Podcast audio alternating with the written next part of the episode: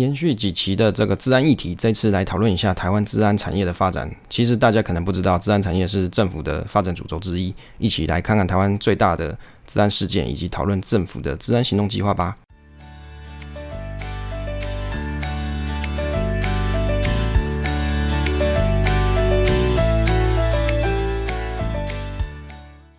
欢迎大家收听欧森 money 我是威利。这是一个上班族的投资理财频道，分享我喜欢的主题给大家参考。我希望可以尽量以白话跟直白的方式，把我知道的知识分享给你。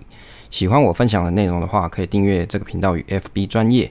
目前频道是一周更新一次，通常是在周五或是周六上传。那我的学习就是我的分享。如果喜欢这个节目，可以在 Apple Podcast 帮推五星评价，让更多人可以发现这个频道。那如果你听完有问题的话，也可以在 FB 私讯留言，或是到我们的社群中互动。现在时间是二零二一年的三月十一号下午的八点二十分。今天我们讨论的内容是台湾史上的最大治安事件，看治安行动进化。那首先呢，这个生活闲聊的部分啊，昨天我听我老婆讲了一个很有趣的事情，就是她在看一些爱猫的 FB 社团啊，有人在 PO 这个征文，就是征征求有人可以去领养猫咪。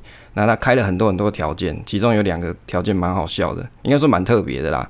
他讲到说，哦，要领养的人，首先你要在新北有房子嘛，哦，或者是你有地方可以养猫嘛。那再来就是你必须要是海军陆战队。啊，我就心里想说，为什么要海军陆战队？我老婆跟我说，因为那个原破啊，他希望有海军陆战队退伍的人啊，应该都是属于比较有责任感的人。诶，结果底下就有人推文了，说这个人应该就只有全台湾只有一个人，就是馆长了。我听到是觉得还蛮好笑的，分享给大家。当然也蛮喜欢，我也是蛮喜欢猫咪的啦，所以希望可以去认养这些猫咪的朋友都是非常有爱心，真的跟海军陆战队一样，非常有责任感。好，这是首先跟大家分享的话题。那第二个呢，就是我们目前社群的部分啊，在赖社群部分有分两块，一个是投资新手的小白猫群，那会跟我们的 IG 有一个主题是小白猫语录会。搭配在一起做互动。那另外本来的社群还会在啊。那这个社群呢是啊综合理财的社群，就是 Awesome Money 综合理财理财社群。那主要就是给大家多一点增广见闻，也会有别的一些 Podcast 投资理财的。那他会分享他自己的一些节目，或者是跟大家做互动讨论。那当然在这个这个社群里面，我们还有一些专业朋友，比如说是保险专业啊，或是证券专业的朋友。那如果你有一些问题的话，等于是在这里，也许是可以找得到答案的。那新手区呢，就是回归在新手讨论。那当然，因为我个人只是做啊，比如说是指数投资啊，或是价值投资这两块。那这两块比较有问题，那你会听不懂我啊讲的主题的朋友的话，那你也可以在这个里面一起跟我做讨论或是互动。那我觉得其实真的有蛮多朋友啊，他在这个投资这一块其实不太了解。也许你听了很多 podcast 节目啊，讲这些投资理财，但是如果你听到有不懂的问题，你真的敢去发问吗？其实我觉得绝大部分人应该都不太会去问的，顶多就是说，哦，可能你在留言的地方你可能会留，但是你可能不会这么直接的跟就是 podcaster 去做互动。那我自己是觉得解答新手的问题啊，同时可以让自己成长。也许我也不是什么都会啊，但是学习就是这个样子啊，在不断遇到未知的问题中啊，找寻正确答案。那在我们新手讨论区啊，有朋友问说，诶，要怎么去学习投资理财这些知识？其实我必须要老实的说，学习本身就是一个比较枯燥的事情，但是你必须要花时间去做研究。那也许研究的过程你会找到一些乐趣，这是我的建议跟想法。那第三个要跟大家分享就是我们的社群的这个问卷抽奖已经结束，恭恭喜我们的听友 Alan 抽中，那应该会在这个礼拜寄出这个小奖品给他。那目前呢，我们还有另外一份问卷调查是给空中的听友，因为事实上有很多听友是没有加入我们的赖社群的。那如果你有常听这个节目的话，可以在我们 show note 的地方填写这个问卷。那活动结束也一样会抽一个礼物给这个朋友。那预计是计划到三月底。好，那大家如果你听完这个节目，你可以帮我填一下链接。那这一集的 Q&A 的部分呢，也会跟大家来看一下目前社群的朋友填写的这一份问卷。那我大概会念一下大家的留言，还有这个啊一些心得啦，就是我看完的一些心得，跟大家做分享。欢迎大家来收听今天的主题是台湾史上最大治安事件，看治安行动计划。延续前几周的这个治安议题啊，这一次来讨论一下台湾治安产业的发展。其实大家可能不知道，这个治安产业啊，其实是我们政府产业发展的主轴之一啊。有时候我会觉得，会不会讨论这个议题有点太枯燥乏味？所以我希望可以尽量讲的有趣一点。那希望大家不要睡着。那一起来发现看看这个台湾在治安上的一些商机在哪里啊？反正做投资嘛，就是你要到处寻找商机。也许它现在不是这么热门，但是也许它在未来的某个时间点，它会发光发热。那就好像我们先前在这个五 G 价值投资里面啊，有提到哦，就是在啊，可能上一季吧，我们我们有提到这个五 G 的部分。那有很多的投资机会，其实就会跟着政府的产业发展主轴一起啊，一起成长。因为政府的发展在哪里啊？这个投资机会就在哪里。所以价值投资的最基本的应用，假设你根本也不知道价值投资要怎么做，你可以先去看一下政府现在在干嘛。因为政府它要砸钱去做相关的建设，那这个产业势必整个产业链就会带动发展起来。那当然，因为这个时间篇幅的关系啊，我们也会去看一下目前台湾有哪些公司是在做关于治安的这一块。那这一部分可能会在下一集再介绍。那这次研究啊。理论上，我看了这个研究资料，我猜应该大家也不太会去阅读，因为这些研究报告其实都蛮厚的，那需要整理一下，用简短的方法去整理一下内容，告诉给大家。那想借由这样子的研究内容，会比较深入治安的产业，那尽量用比较白话的方式跟大家做介绍。这一次的内容主要啊会介绍一下这个行政院它有一份叫做《治安产业发展计行动计划》。好，听完题目你大概就晕倒了，可能也不会点进去看。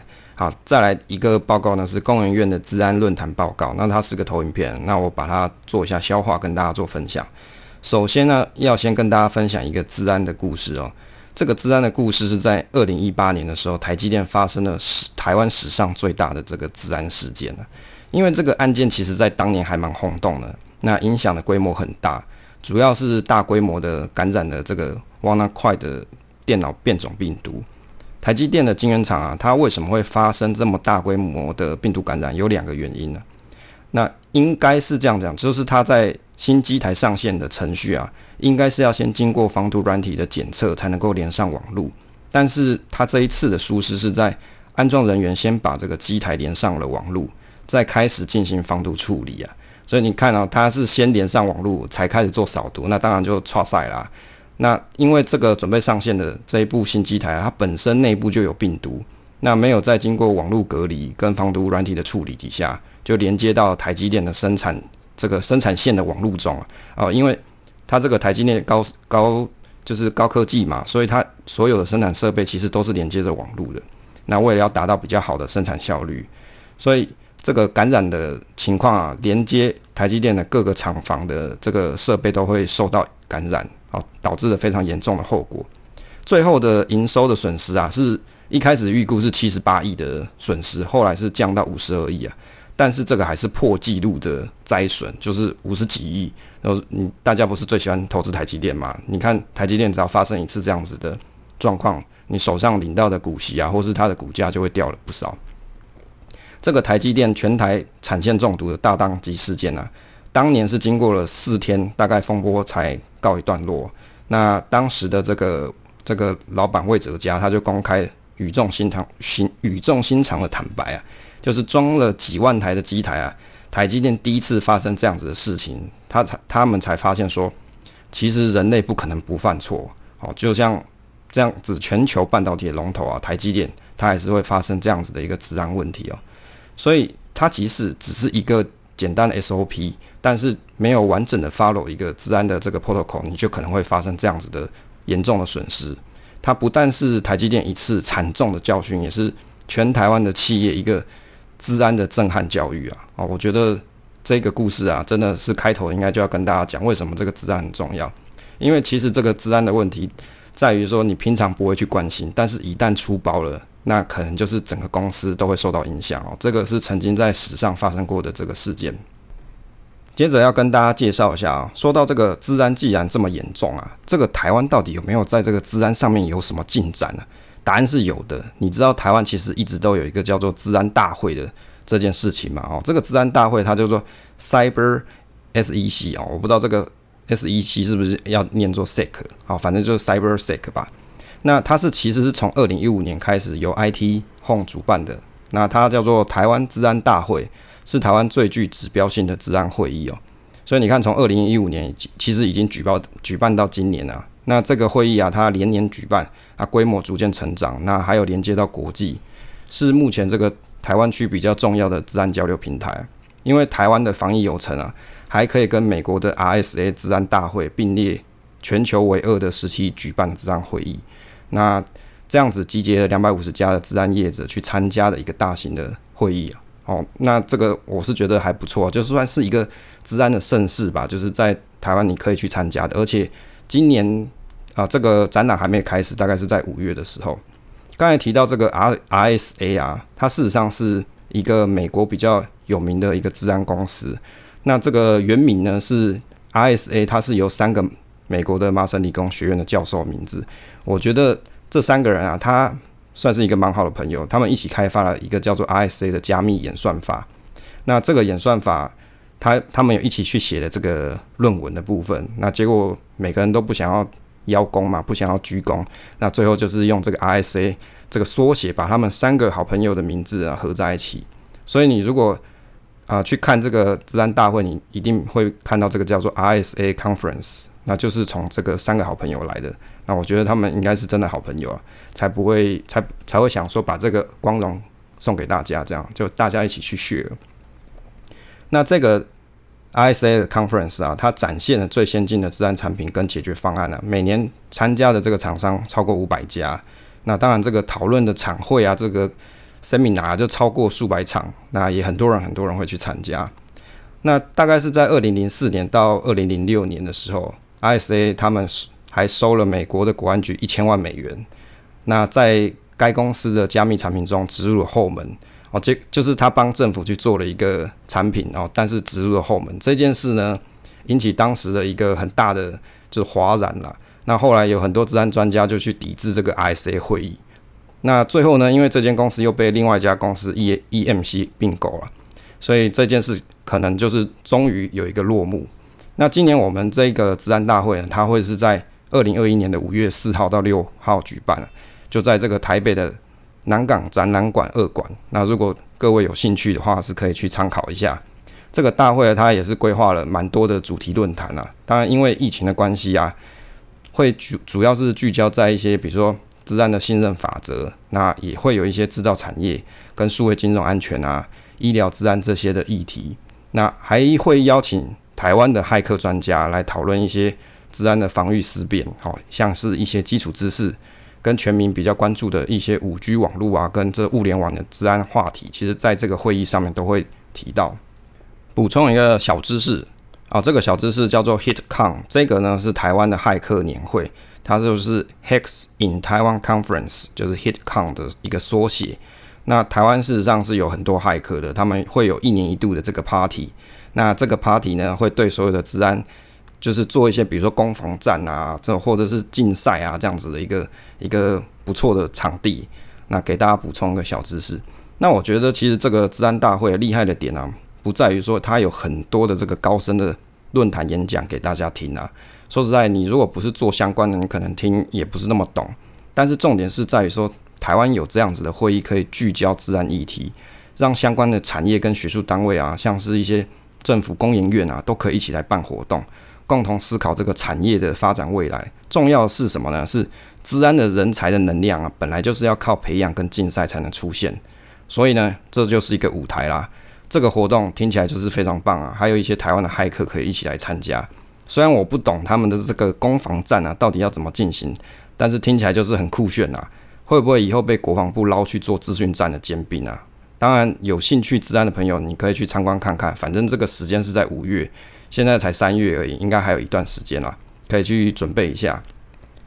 接着呢，跟大家分享一下这个行政院的治安产业发展行动计划。那为什么要关注这个行政院在干嘛？这个道理非常简单啊，因为有政府关注的建设，就会有钱投入，产业发展就带动这个投资标的齐涨。你看看那个风电产业就是这个样子啊。同样，先前我们关注哦，在节目上面关注的这个五 G 基础建设也是这样。先前我们在节目上讨论这个自主的五 G ETF 啊，你如果还有在 follow 这一个连结的话，你可以看一下，大概是涨了大概二十到三十 percent 啊。不过就是我们去年啊年底的时候的节目内容，但是这个治安产业啊，就相相对的比较低调。为什么？因为你很难看到很巨型的建设就在你旁边啊，但是它默默的发生在各式各样的网络跟系统上。那这一份计划是在一百零七年发表的，计划规划是到一百一十四年了，所以还没过完。当然，这个报告它有六十三页啊，我只会针对我看到一些重点去做整理啊，不然其实一般人看完就睡着，你根本就不会想要下载来看。那那就让我们一起了解一下这个节录的精华，听完或是看完了，了解一下台湾整体治安产业发展，你应该会有一些认识。另外，它是因为在一百零七年就发表了，所以相关产值之列的。的部分啊，就是产业的这个产值啊，我们会以工研院最新的报告来分享啊。开头就先破题啊，这个台湾的治安呢，事实上是以硬体为最大宗啊，不是软体，所以事实上软体有很大的发展的空间跟产值。那全球的治安啊大厂啊，它的发展动态啊，因为新形态的攻击模式变成现在的防护模式要以自动化跟智呃智能化，就是人工智慧啦，降低人为的判断跟回应。所以它大概有三个主轴，就是云端整合啊、自动监控，还有威胁的这个自动回应，就是你用写好的脚本去做一些防护的功能。那这个报告提到，全球营收前十名的治安厂商啊，虽然营收有增加，但是这个占有率却下降，主要是因为中小业者的兴起，是以云端网络为最大种啊。这个传统我们以前常听到的，像一些防火墙啊、跟病毒的厂商啊，会慢慢的没落。这个我的心得是因为，其实啊，你讲到防毒软体，现在微软已经有自己的这些防毒软体了，那所以防毒软体的厂商，它的生意就比较难做，因为微软的防毒软体在你电脑逛好的时候，其实它就有，虽然不一定它很强效啦，但是加减可以用一下嘛，而且不用花钱，它也会更新它的防毒资料。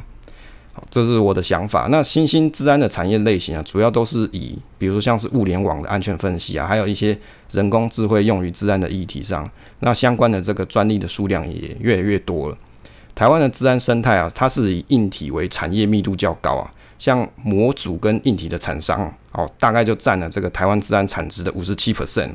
主要就是像一些 IC 信任安全模组，还有指纹辨识哦。所以你提到像这个信任的模组啊。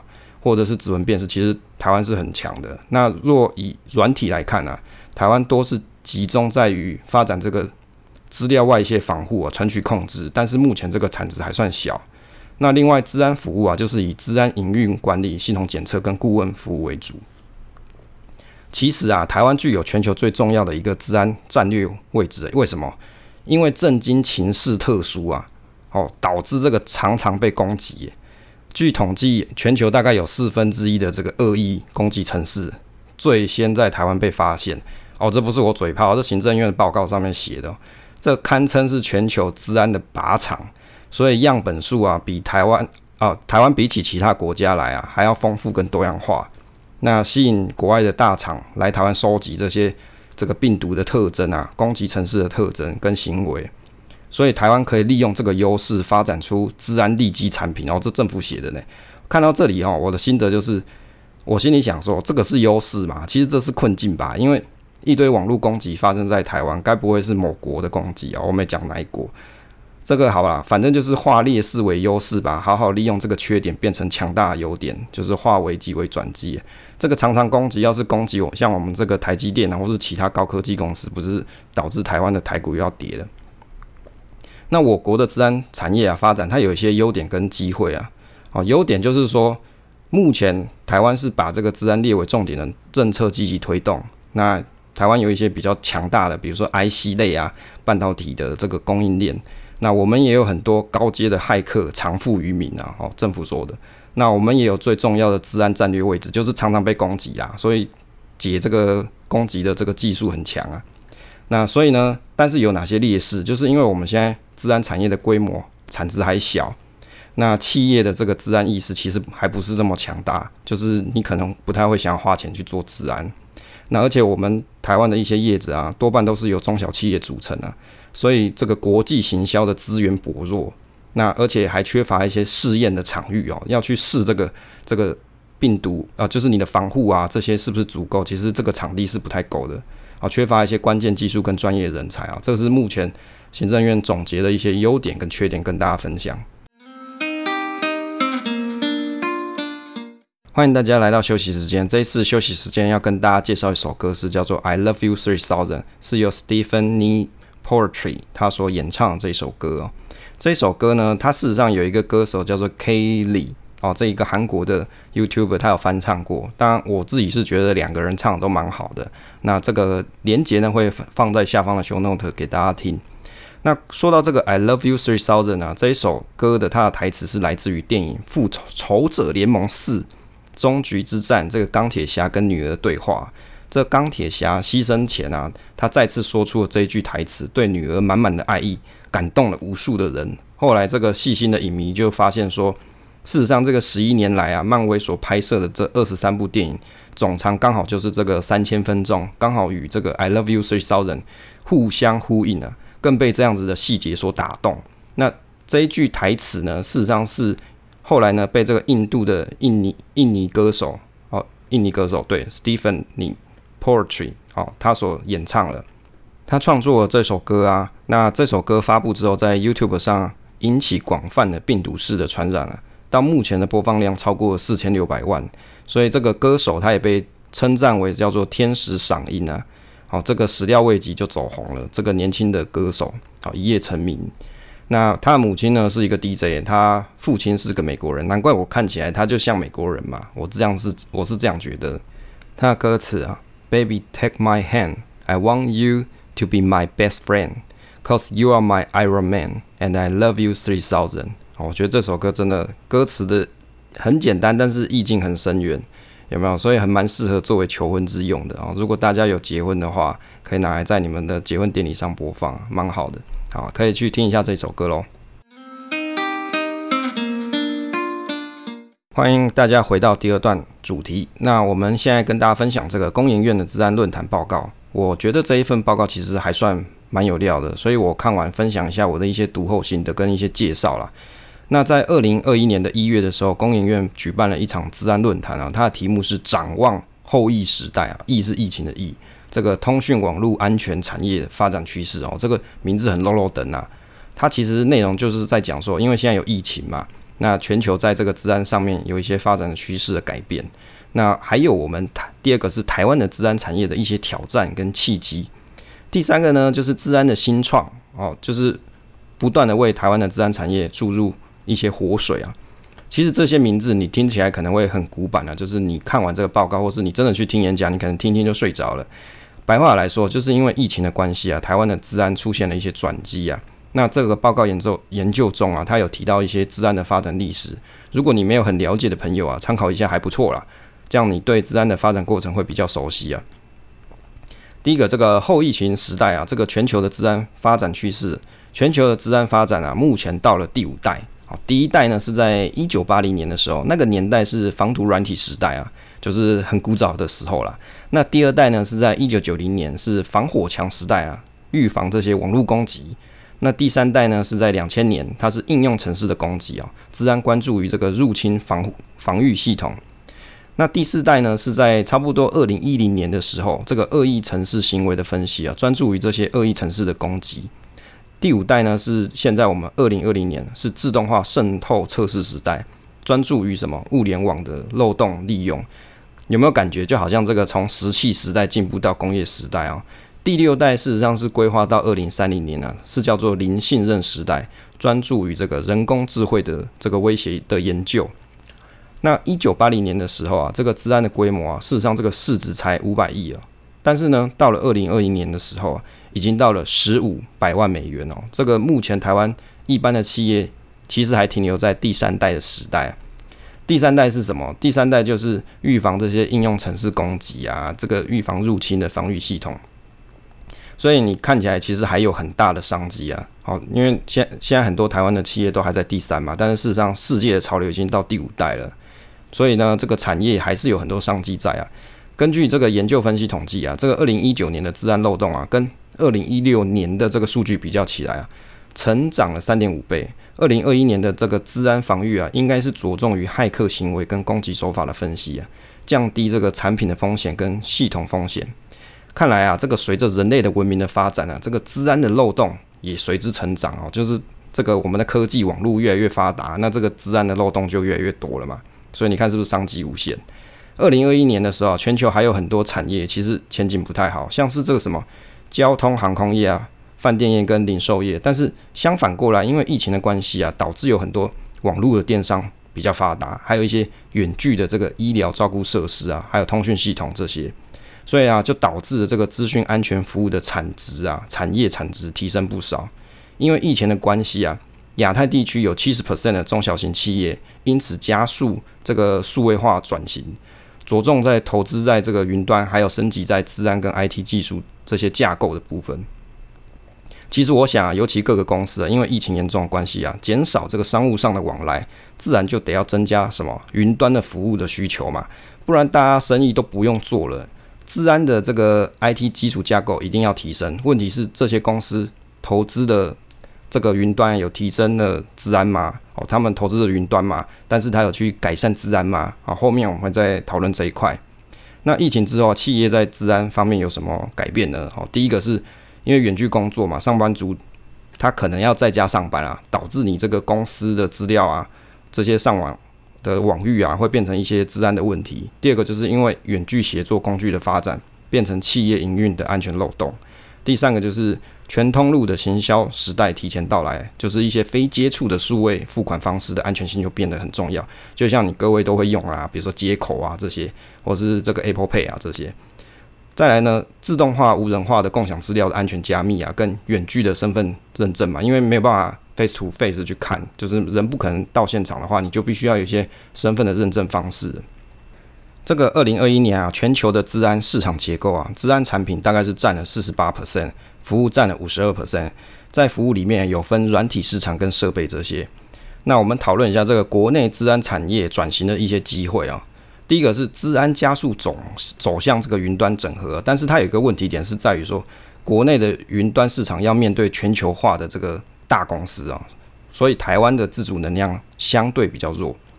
第二个是国内的中小型企业啊，它可以既有借由本来的这个治安的方案啊，再次去开发一个整合的服务啊，就是一体化云端安全模式。这个有点像一条龙啦。什么叫做一体化？这听起来文绉绉，其实就是企业。他把这个资料中心啊，还有国外的一些据点系统，还有公司会相关的一些行动装置，这些装置啊，跟这些系统通通绑在一起做整合。那治安公司呢，可以去做治安订阅服务。那这些企业呢，可以去买这个服务，然后一次预防这个网络攻击还有治安的问题。这就是目前呢，政府跟民间业者他们想要一起做的事情。那第三个，因为因应一些特殊需求啊，这些公司。其实呢，你是可以去克制化不同的需求的治安方案啊目前全球政府制定相关的法规啊，跟一些治安的保证，它的目标呢是要从使用者的隐私保护做出发，再纳入这个物联网开发。所以呢，它是由小而到大，就是你从隐使用者的隐私开始做起，一直到大家会接触到的物联网，然后保护整个这个供应链的安全。哦，当然也是保护国家安全呐。我是觉得从小到大。这个点去做治安是比较确实啊，比较落实。一些国内啊，近年有一些并购案啊，分享一下，也许这个你所希望的投资商机啊，也在里面。当然，这个内容是比较多，就是快速的讲一下。第一个是半导体类啊，这个神盾投资欧生全呢，主要是做身份辨识。就欧生全呢科技，它主要的主力产品是做指纹辨识安全金钥，然后还有做一些身份认证，哦存取控制。这些还有呢，区块链的冷钱包等市场哦，你没想过吧？其实这个区块链的钱包，其实它里面所用到的 IC 在台湾可能是生产的哦，可能是由台湾的厂商所提供的。那第二个是力旺成立的这个商马科技，它是一种新颖的高阶晶片处理器，也可以帮助客户去使用他们的硬体 IC 做这个硬体信任跟好快速的提高一些系统辨识的安全性。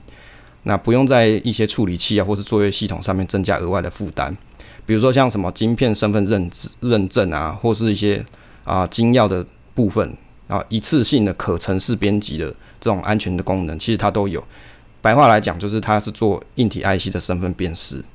那消费者物联网的部分啊，嘉士达有投资动力安全呢，是关于这个资产盘点。那中光电它有成立智能的云端治安计划，然后就是做治安监控这一块。那五 G 的通讯的部分呢，诶，其实也有在治安琢磨，就是像和勤这个公司，它成立的黑猫科技啊，专门做这个渗透测试。什么是渗透测试？就是去试试看，我可不可以攻进去你公司里面的这个网络系统。那中华电信呢？它成立的中华治安国际啊，其实这个老牌的中华电信，它还是有默默在治安上面发展。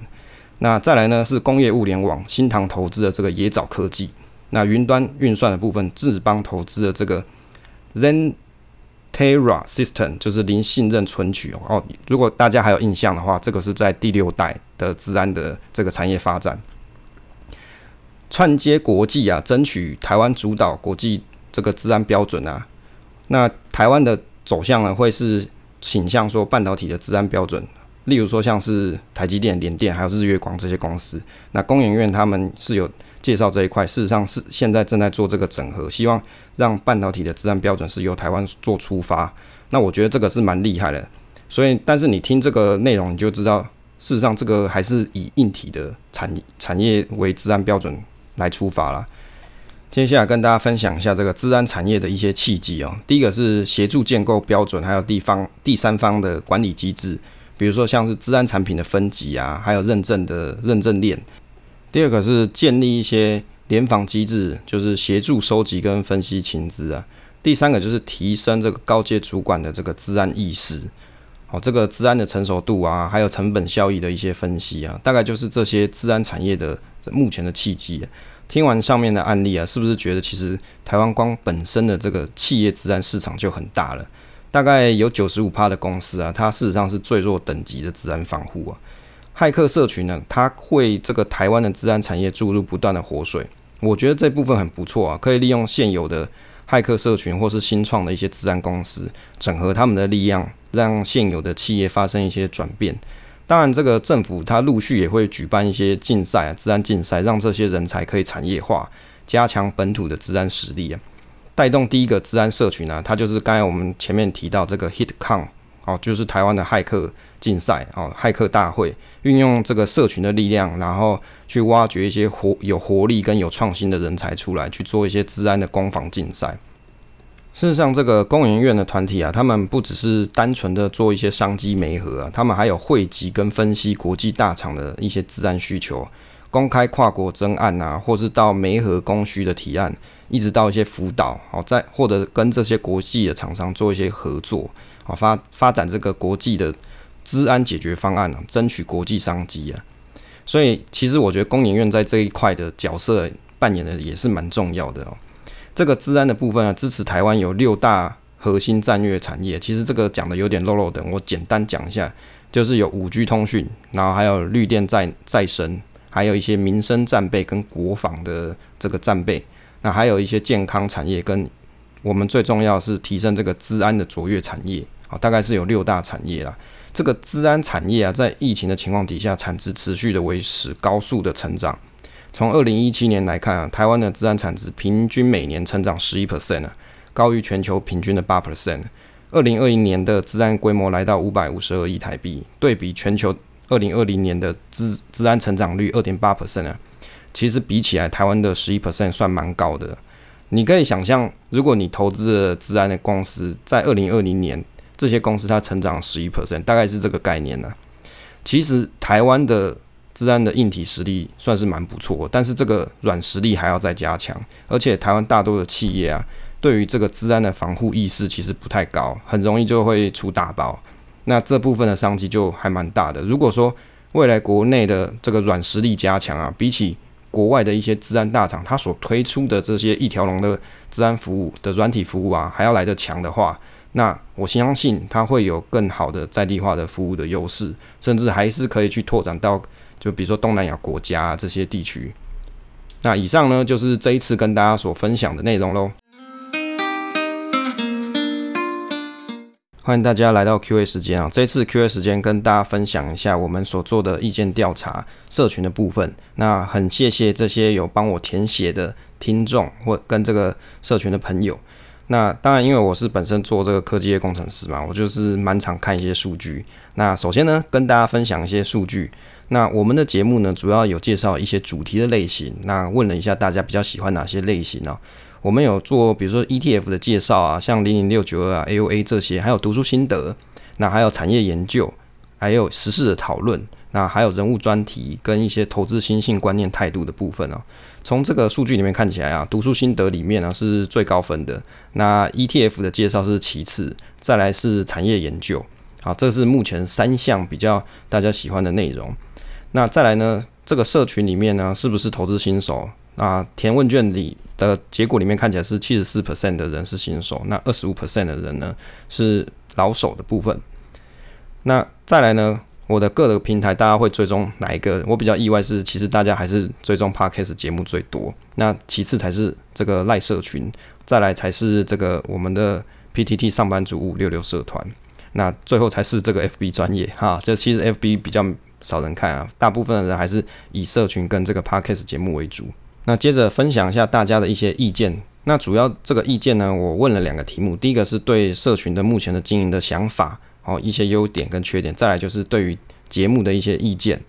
那因为留言蛮多的，所以我没办法每个都回，大概挑一些我想要回复的。第一个是卷史的问题，那卷史事实上我也有回他信啊。那反正我也想要把这个东西再讲一下。他是说经营这个社团不容易啊，他本来是想要找一些投资同好讨论一些理财内容，那吸收薪资这个目的他已经达成了。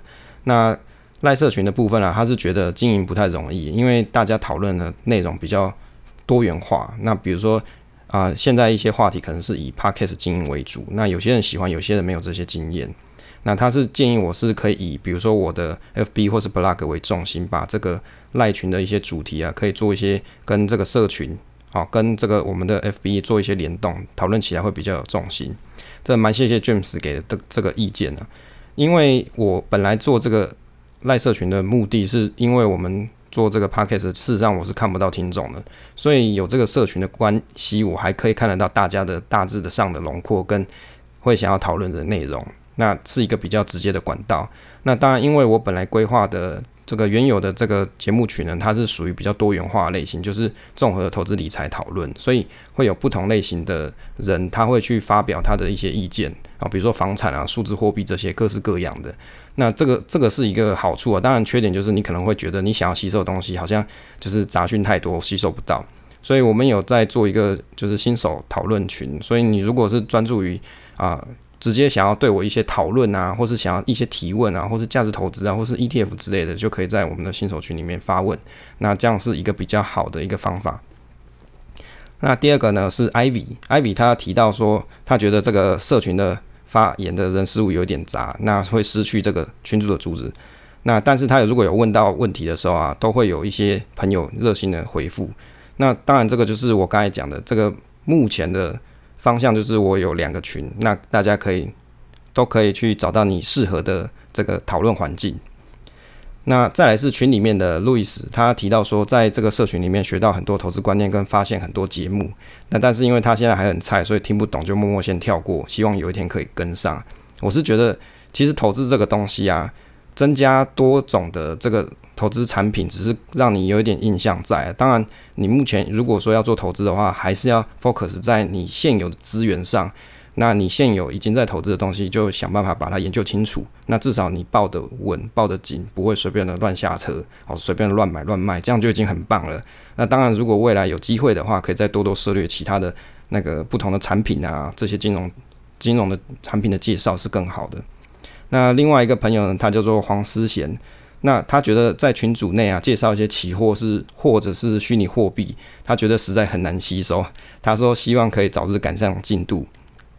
那就是谢谢我的一些大爱跟分享。其实我觉得期货跟虚拟货币我也没有这么懂啦，所以但是呢，群里面有一些朋友他可能蛮喜欢的，所以还是有些人他可以去吸收这些知识。那如果你觉得这部分的东西太难吸收，那你也可以在新手群专注的就你比如说投资上的一些疑问，可以做一些讨论跟回复。那再来是这个曾燕伦哦，就是我们曾大少爷 Podcast 这个好朋友哦，那他是说。群里面没有造神啊，就像朋友一般的讨论。那我觉得这样子的互动是蛮好的，就是比较不是造神的这种方式啊。因为我觉得投资这种东西，你要可以去复制别人的投资经验是相当难的，顶多就是别人的啊犯错经验给你当参考，这样就很不错。那另外一个朋友叫做加库，他说讯息有时候过多，要看很久哦。这没办法，因为哎是目前我觉得社群可能不会讨论到这么多东西啊，就是但是有时候可能是比较多讯息。那如果比较多讯息的时候，你可能就要快速带过了，哦，就没办法每个都看到。那因为事实上赖社群真的太多了，你可能加了一大堆，你也不一定每个都会看了。那我希望至少在你有些。跟我们这个听到这个节目之后，你听到一些内容啊，或者是一些想法意见的时候，你至少有一个我们的节目来社群，可以跟我做一些互动跟讨论，这样就很棒了。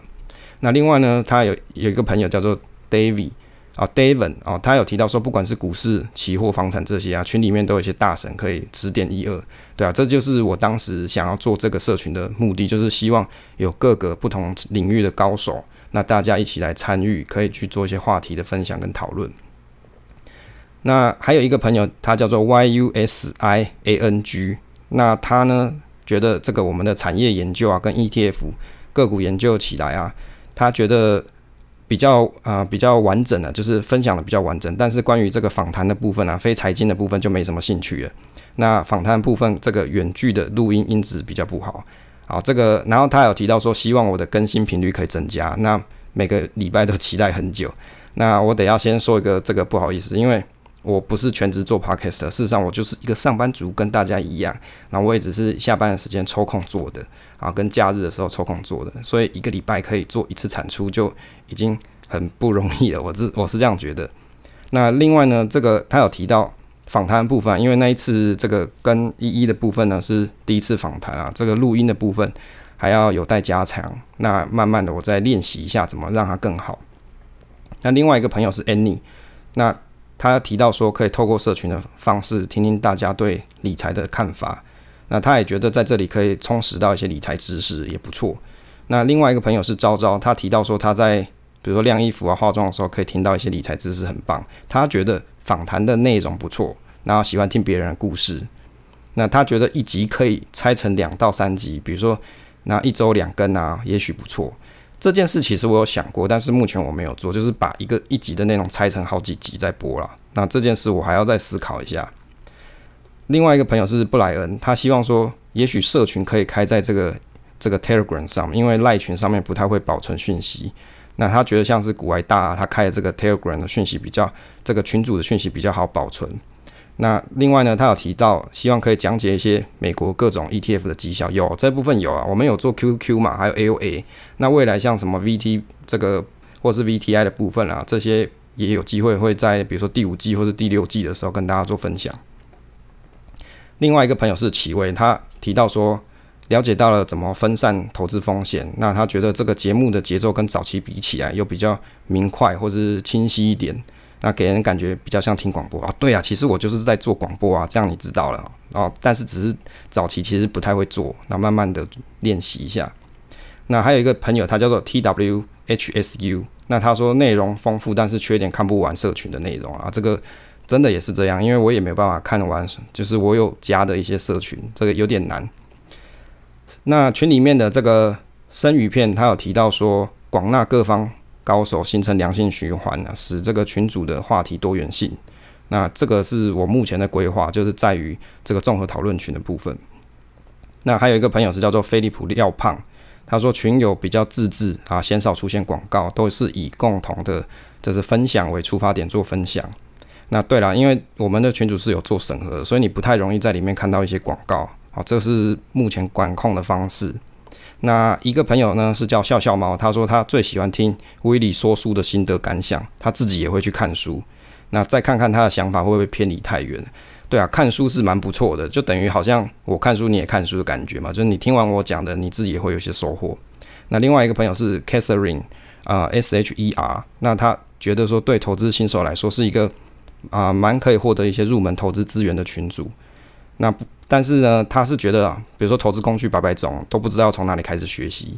那他希望我可以去介绍一些投资相关的名词解释跟财经小百科这个部分。后续录节目的时候我会注意，或是我的文稿，我会把这部分再多做多做一些加强。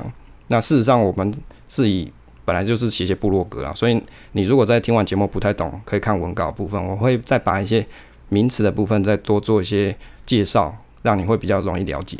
那以上就是跟大家分享我们这次社群的部分的意见调查喽。来到这个结尾 Podcast 推广的部分啊，那我因为我有另外一个这个社团叫做 Podcast 爱好者社团，那这个社团里面大家今天有讨论说，诶，这个推广的东西是放前面好还是后面好？那有我就说我前面跟后面有时候也会放前面，有时候会放后面了。那目前大多数是放在后方，那刚好这样子放在后方呢，就是比如说听友他听完介绍，他听完我节目，他就可以再去听这个我介绍的这个节目内容，我觉得也蛮好的。那首先呢，第一位要介第一个要介绍的节目，它叫做《咖啡的小小世界》。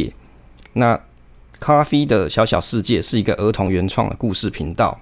那它是 C A F I 是 C A T 加 Fish 哦，就 F I S H。那它是由四位从事教育相关工作的好朋友一起组成的哦。那分别来自于比如说辅导、智商啊、生物、运动等不同的相关背景。哦，一起分享了这个生活啊，还有创作适合小朋友聆听的故事。